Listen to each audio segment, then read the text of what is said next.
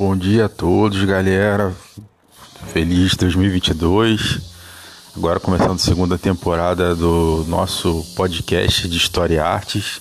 Que quem fala é o professor Marcos Paulo, né? Professor da área de História. Atualmente me especializando em História da Arte geral, História da Arte e História do Brasil. E hoje eu vou falar com vocês sobre uma literatura ligada à arte brasileira, né? E arte contemporânea. E quem é ele? É, foi uma indicação de uma amiga de um grupo literário que eu faço parte, um clube do livro. Vou até deixar o nome dela aqui para prestigiá-la, Laila. Ela é baiana e o escritor é baiano, é Jorge Amado. Muito famoso, né? Um escritor pode-se dizer contemporâneo, é...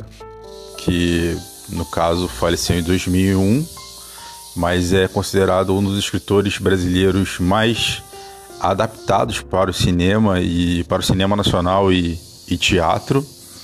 Escreveu Gabriela Cravo e Canela, Dona Flor e seus dois maridos, Capitã de Areia, do qual já li também, Capitã de Areia. E hoje eu vou falar sobre a morte e morte de Quincas Berro d'Água. Esse é um outro livro que eu não conhecia dele, foi indicação dessa minha amiga do grupo de literatura Vou até deixar o nome aqui, Rich Reese. Quem quiser participar pode me chamar depois que eu posso adicioná-los aos amantes dos livros, né? E esse livro é muito interessante. Eu terminei ele há pouco, há poucos minutos atrás. É, achei a história. Tem, contém spoiler, tá? Eu, eu, eu, tenho o hábito de dar spoiler, desculpe. Não faço nem de propósito, mas contém um pouco de spoiler.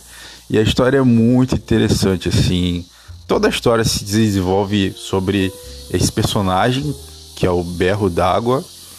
Esse nome Berro d'Água é porque é a ideia de água ardente. Só para já dando spoiler, né? Porque Berro d'Água? Que ele dava um berro quando ele bebia água ardente, ou seja, cachaça. E, e fala-se sobre todo o livro se desenvolve sobre a morte do Quincas, do Quincas Berro d'Água. É, ele tinha outro nome, né? Assim, Quincas é um apelido.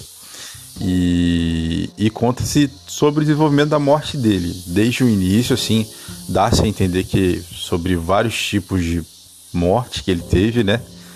Desde. Não quero entregar muito o livro para vocês lerem, né? Mas desde uma questão de morte física propriamente dita. E muitas vezes eu duvidei da morte dele, porque o autor foi muito, muito inteligente na forma de escrita então muitas vezes eu achava que ele estava vivo, mas é por situações que se desenvolvem no, de, no, decorrer da história. Mas na verdade ele estava morto. Desculpe, ó, ó, spoiler.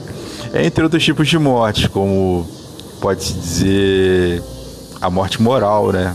De, da, ele era um cara considerado que não tinha muita moral, que era infiel, entre outras situações. Então, esse é um livro muito interessante, A Morte de Quincas, A Morte e a Morte. Por isso que é a morte é a morte, porque é como se ele tivesse morrido mais de uma vez. Então, assim, é um livro escrito no ano de 1959, então é considerado, pode-se dizer que é considerado uma arte contemporânea, né? uma arte literária contemporânea da história da literatura nacional. E esse, essa é a minha dica de hoje, assim, um, um podcast breve, né? Como sempre comento, meus podcasts não são muito longos, pelo menos não pretendo que eles sejam muito longos. Mas é a minha dica de livro de hoje, assim como foi anteriormente Minha Vida de Menina de Helena Morley, né? Também livro nacional muito bom, mais antigo que esse.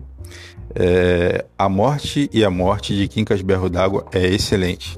Assim como outros livros, como comentei, né? O Capitã de Areia também é um livro muito interessante, não li os outros ainda. É, conheço só por adaptações também, né? Como Dona Florescida dos Maridos. O Capitão Jaré mesmo já tinha visto o filme, mas não sei se há filme desse. É, se houver, eu vou procurar também, porque eu gosto também do audiovisual. Mas esse livro eu indico para vocês, é possível obtê-lo gratuitamente, tá? Existem sites que vocês podem baixá-lo gratuitamente ou para prestigiar o, o, autor que já é falecido, mas a família do autor, né? Que recebe direitos autorais, é, vocês podem adquiri-lo em livrarias pagas, né? Dentre muitas livrarias, a Amazon, por exemplo, é uma das que eu mais compro atualmente. livros virtuais ou físicos, atualmente mais virtuais. Eu tenho lido muito livros virtuais, foi o caso desse. Então, essa é a minha dica de hoje de uma boa literatura histórica contemporânea, nacional. A Morte e a Morte de Quincas Berro d'Água. Tá bom? Valeu, gente. Esse é nosso primeiro podcast do ano, né, 2022, do nosso canal de História e Artes. Espero que vocês tenham gostado. Um abraço a todos.